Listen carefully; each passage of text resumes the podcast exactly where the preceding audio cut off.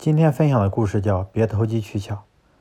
西奥多是英国一家百货公司的人事主管。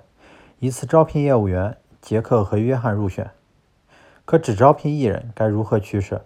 西奥多想了一个办法：从现在起，我每天会给你们十位客户资料，你们分别去向其中的五人推销产品，看最后谁的业绩好。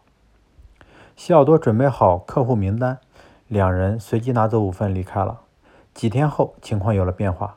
杰克总是提前五分钟来挑走五份，把剩下的留给约翰。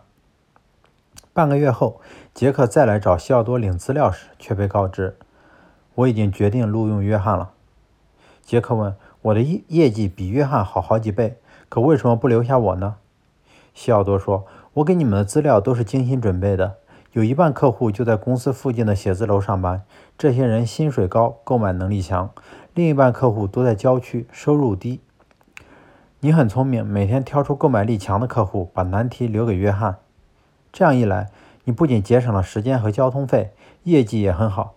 你的小伎俩我早就发现了。杰克听完，只好悻悻地离开。